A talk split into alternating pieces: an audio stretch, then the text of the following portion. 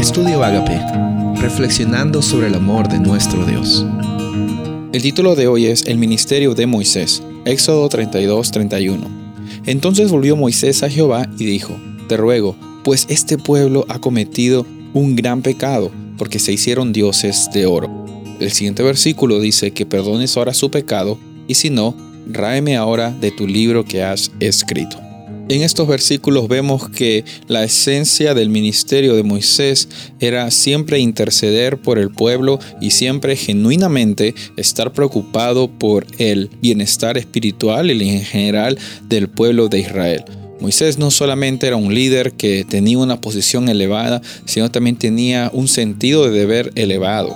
Y es algo que eh, encontramos en, la vida y es bueno cuando tenemos líderes que realmente eh, tienen el interés sincero de proteger, de, influenciar positivamente a las personas, ¿no? Y Moisés siempre eh, estaba intentando hacer, hacer lo mejor que él podía. También hemos visto de que como ser humano que él era, tuvo altos y bajos, tuvo algunos deslices, tuvo algunos eh, cortocircuitos, por así decirlo, pero la realidad es que el, el, el, espíritu que lo caracterizaba era un espíritu de intercesión y siempre estaba preocupado por el pueblo de Israel. Por eso es que vemos aquí que el Deuteronomio también se va a mostrar el interés de Moisés y obviamente cómo Dios usó a Moisés para que el, el pueblo de Israel llegue a tener una un llamado de atención, una amonestación, eh, para que puedan llegar a tener una experiencia de libertad plena. Obviamente ya estaban libres del yugo de los egipcios, pero habían libertades que todavía necesitaban ser cimentadas con, la verdad. Y una de esas libertades era eh, la, libertad de, servir a Dios de, corazón, no solamente de palabras o, o por costumbres o por miedo, sino de corazón. Y esa experiencia de vida plena Dios siempre la ofreció a todas las personas en la humanidad, específicamente a las personas que estaban dentro del pacto.